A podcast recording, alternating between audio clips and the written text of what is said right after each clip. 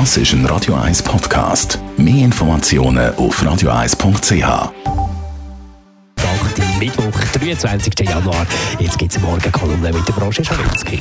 Die Morgenkolumne auf Radio 1. Präsentiert von Autop und Stützliwösch. Wir bieten den Schlieren Zürich-Tiefenbrunnen und am Hauptbahnhof professionelle Innenreinigungen an. Wir freuen uns auf Ihren Besuch.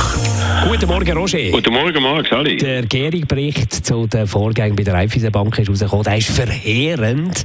Was ist dein Fazit? Also erst einmal, Marc, es ist ein rein interner Bericht, der von der Firma selber in Auftrag gegeben worden ist. Einerseits will man damit also Transparenz schaffen, aber andererseits will die neue Führung auch das Schlimmste verhindern. Wenn es also dort heisst, es seien keine strafrechtlichen Vorgänge festgestellt worden, dann heisst das nur wenig. Das untersucht vor allem die Staatsanwaltschaft, die keine Beschränkung in ihrem Mandat hat, wie der interne Bericht. Aber der ist schon verheerend.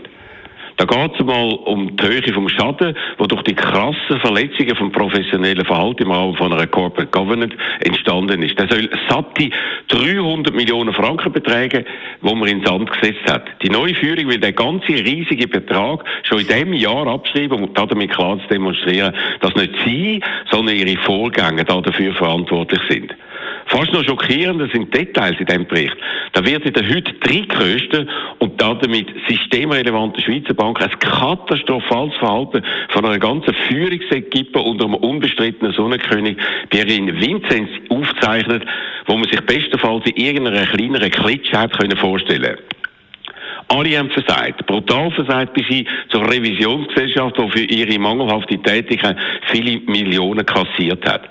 Dass das alles in einer Genossenschaftsbank können passieren also an einem Unternehmen, das nicht wie andere extreme Gewinnmaximierung äh, als Ziel hat, macht das alles noch viel schlimmer und wirft jetzt Fragen auf, ob die Geschäftsform mit weniger Kontrolle durch die professionelle Aktionäre wie bei anderen Grossbetrieben gerade besonders anfällig für solche Verwerfungen ist. Wie kann man sich das erklären? Ja gut, der Pierre Vinci hat vor allem ein Ziel gehabt. Er als Person hat so groß und prominent wie möglich werden. Wachsen um fast jeden Preis ist also seine Devise gewesen. Darum hat er nicht nur im langweiligen, wenig prestigereichen, aber recht sicheren Hypothekargeschäft ein grosser Hecht sein wollen, sondern auch in anderen Bereichen vom Bankwesen. Darum hat er wild und kopflos Firmen zusammengekauft, die in dem Ziel hätten sollen näher bringen. Und tatsächlich ist er so in die Elite der Schweizer Banker aufgerückt, etwas, wo frühere äh, Raiffeisenbanker bei weitem nicht geschafft haben. Dass er dabei aber alle verstehenden Vorsichtsregeln außer Kraft gesetzt hat, zeigt der gestern veröffentlichte Bericht und beweist die gewaltigen Abschreibungen von 300 Millionen. Darum wird der Pierin Vinzenz als extreme Gamblerfigur in die Schweizer Wirtschaftsgeschichte eingehen, als einer, der seinen Berger-Charme gezielt eingesetzt hat, um auch zu einem umjubelten Promi zu werden. Ob er nach seiner langen Untersuchungshaft nochmal ins Gefängnis kommen wird, ist noch offen. In ein paar Monaten wird die Staatsanwaltschaft entscheiden, ob gegen ihn Anklage erhoben werden soll oder nicht. Dazu sind heikle juristische Fragen zu klären. Aber das Verdikt von der Öffentlichkeit über die Pierin Vinzenz ist mit dem jetzt veröffentlichten Bericht gemacht. So wie er sich verhalten hat, ist absolut inakzeptabel, geschäftlich verheerend und moralisch nicht vertretbar. Das ist evident.